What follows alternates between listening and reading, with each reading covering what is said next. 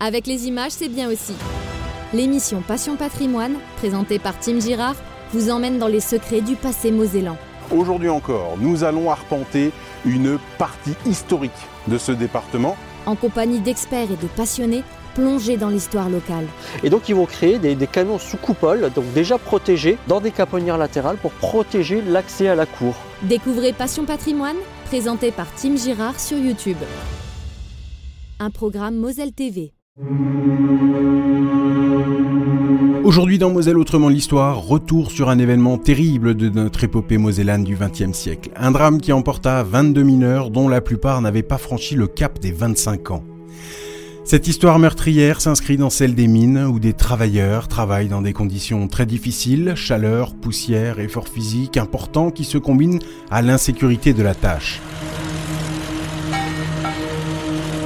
Plongés à plusieurs centaines de mètres sous terre, les mineurs travaillent d'arrache-pied pour remonter les minerais indispensables à la marche du progrès.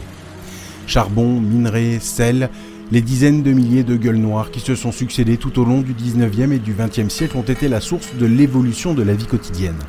Et même si les méthodes d'extraction ont formidablement évolué au cours des 180 ans de son histoire, le danger, lui, n'a jamais disparu.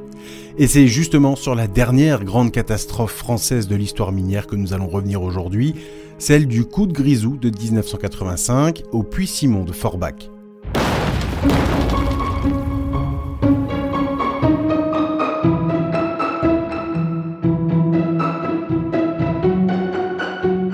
Moselle, autrement l'histoire. Tim Girard.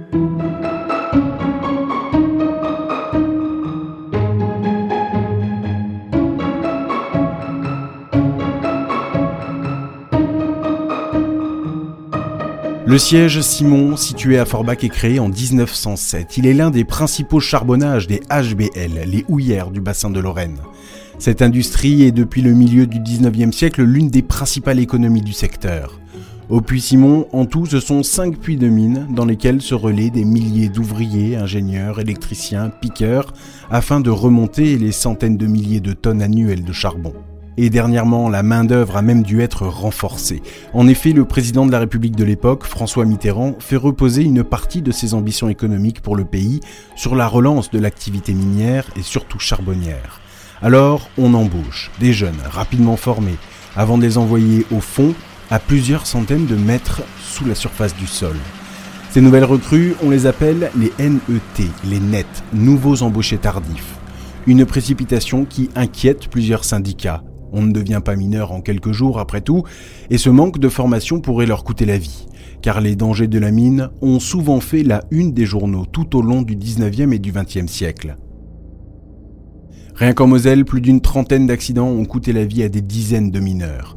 Il y a bien sûr l'accident de 1907 à Petite-Rosselle au puits Villemain, lorsqu'un coup de grisou tua 83 personnes. En 1919 à Saint-Avold, un autre coup de grisou emporta 36 mineurs et 53 autres meurent en 1925 à Merlebach et de nombreux autres accidents suivront. En 1976, quelques années seulement avant l'histoire qui nous intéresse aujourd'hui, 16 personnes meurent encore une fois à Merlebach. Bref, on ne devient pas mineur en quelques heures de formation. Chaque geste compte et chaque erreur peut être fatale. Le 25 février 1985, c'est un début de semaine comme un autre. Depuis plusieurs heures, plusieurs centaines de mineurs sont déjà au fond des cinq puits du siège Simon. Très tôt, alors que le soleil est encore loin de se lever, les premières équipes se sont changées dans cette grande salle qu'on appelle la salle des pendus, en raison de toutes les tenues de mineurs pendus à des chaînes en hauteur, attendant sagement le retour de leur propriétaire à la fin de leur poste. Puis ils s'équipent, casques et lampes à flammes rechargées chaque jour, avant de s'entasser à plusieurs dizaines dans les cages, ces ascenseurs gigantesques qui descendent vers le fond à une vitesse pouvant atteindre jusqu'à 15 mètres par seconde. Ce matin-là, comme depuis plusieurs mois déjà, les nouveaux embauchés tardifs font partie de la descente. À la surface, les chevalements, haute construction faite de poutres de métal, s'agitent et tournent à plein régime pour faire remonter le minerai que les mineurs parviennent à extraire. Chacun est à son poste, les ouvriers échangent sur l'avancement de la recette de charbon. Quand soudain, un bruit sourd et terrifiant fait trembler le sol. Tout le monde se fige. Rapidement, la surprise laisse place à l'effroi. Tous ceux qui ont entendu ce bruit terrible savent de quoi il s'agit, un coup de grisou.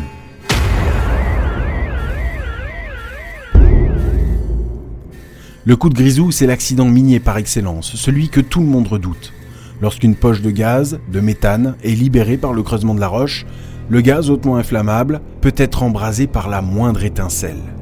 À Forbach, ce matin du 25 février 1985, à 7h21, tout le monde comprend qu'un drame vient d'avoir lieu. Rapidement, le protocole prévu en cas d'accident se met en place. Les équipes de sauveteurs spécialement entraînées se préparent à descendre au puits numéro 3, dans la veine 18, à 1050 mètres sous terre. C'est là qu'a eu lieu l'explosion. Dans les rues de Forbach et de Stirinvindel, les villes voisines, les sirènes des voitures de police et des ambulances s'enchaînent. Les habitants comprennent rapidement que c'est vers le siège Simon qu'elles se rendent. Un accident vient d'avoir lieu, tout le monde le sait et l'inquiétude grandit aussi vite que la rumeur se répand. D'un seul pas, ils sont des centaines à se rendre au puits Simon. Tous veulent des nouvelles de leurs proches, pères, frères, fils, cousins ou amis qui travaillent à la mine, car oui, tout le monde connaît au moins l'une des gueules noires qui travaillent là.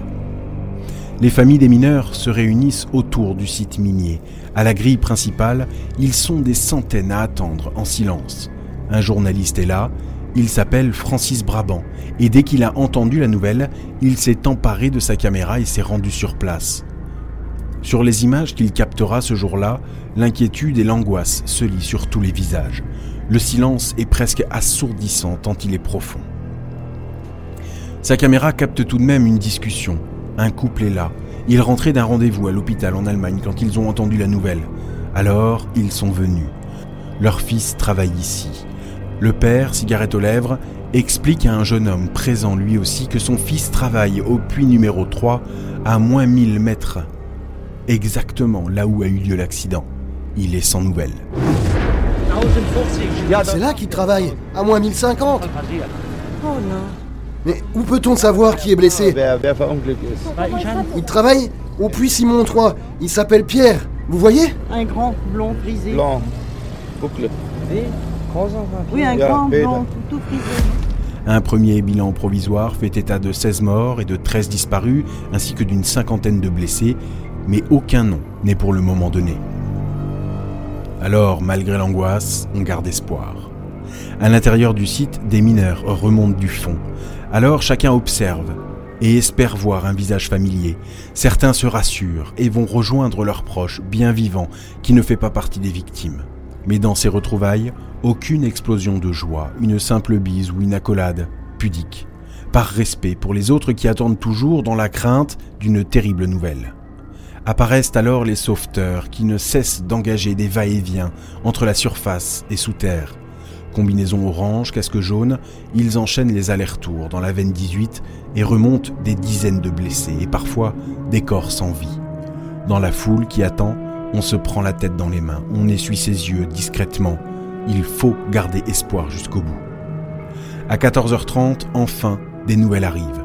On accroche une première liste des victimes à l'entrée du site. Deux feuilles, l'une pour les blessés, l'autre pour les morts. Les gens s'approchent dans le calme. Une femme baisse les yeux et laisse échapper un sanglot, le premier d'une longue série. Le nom de son fils est inscrit sur la liste du côté des morts. Il avait 19 ans. Juste à côté de lui, un autre homme se prend la tête dans les mains. Son fils fait lui aussi partie des victimes. Certains s'en vont et se rendent à l'hôpital rejoindre leurs proches emmenés en ambulance. D'autres, toujours sans nouvelles de leurs parents ou amis, attendent d'en savoir plus. À 17h, le bilan définitif est affiché. Il fait état de 22 morts et de 103 blessés.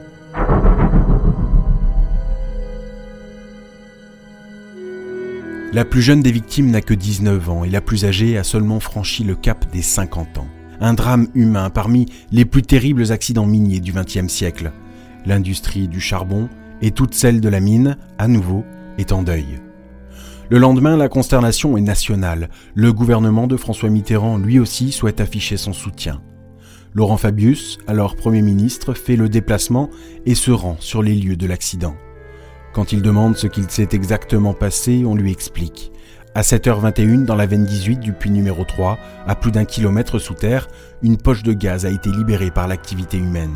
Une étincelle a ensuite suffi à embraser ce grisou. L'explosion engendre une boule de feu de près de 1000 degrés Celsius, puis un coup de poussière gigantesque. Si les eau suspendus en haut de la galerie ont pleinement joué leur rôle, il était trop tard pour les gueules noires engagées plus bas. 20 mineurs sont tués sur le coup, deux autres mourront un peu plus loin, intoxiqués au monoxyde de carbone.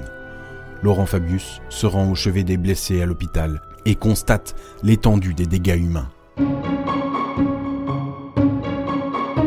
Le 27 février, deux jours après l'accident, la maison d'œuvre de Styrin-Vindel se transforme en chapelle ardente. Des milliers de personnes viendront rendre hommage aux morts du fond. Familles, amis, mais aussi anonymes. Après tout, même entre collègues, les mineurs s'appellent les copains tous étroitement unis dans le métier, unis par le risque et par la tâche. Le 1er mars, le jour est déclaré chômé. Les cloches sonnent aux quatre coins du bassin houillé de Lorraine. Au foyer du Kreuzberg, à Forbach, les obsèques des victimes sont organisées en présence de 15 000 personnes. C'est tout le bassin minier de Forbach qui est là, silencieux, et qui se recueille devant les 22 cercueils. Au micro, représentants des houillères du bassin de Lorraine, syndicats, mineurs et religieux se succèdent. Les élus sont également nombreux. Aux côtés des élus locaux, trois ministres sont présents, dont Pierre Mauroy, ex-chef du gouvernement. Les cultes se côtoient aussi, unis dans la douleur. Après tout, qu'on soit juif, protestant, musulman, catholique, dans les galeries poussiéreuses, toutes les gueules sont noires. Jean, Romain, Pierre, Roland,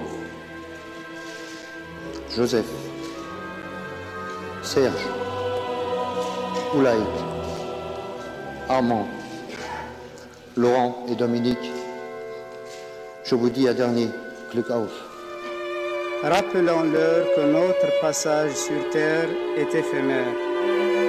Et puis cette catastrophe être la dernière que connaîtront les hommes et les femmes du bassin houillé de Lorraine. Les mines sont graves, la peine est lourde, le recueillement est total. Au cours des prises de parole, les noms des 22 victimes sont cités.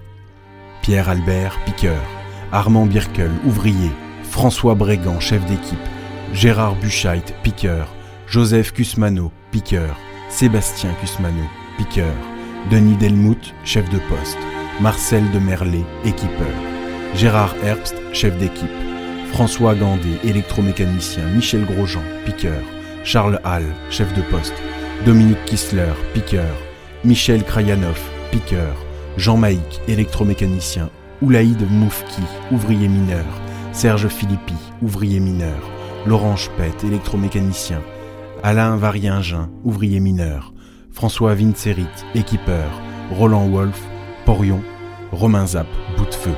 22 noms, 22 destins brisés au fond du puits. Après plusieurs heures d'hommage, les cercueils sont emmenés par les mineurs en tenue jusqu'au cimetière.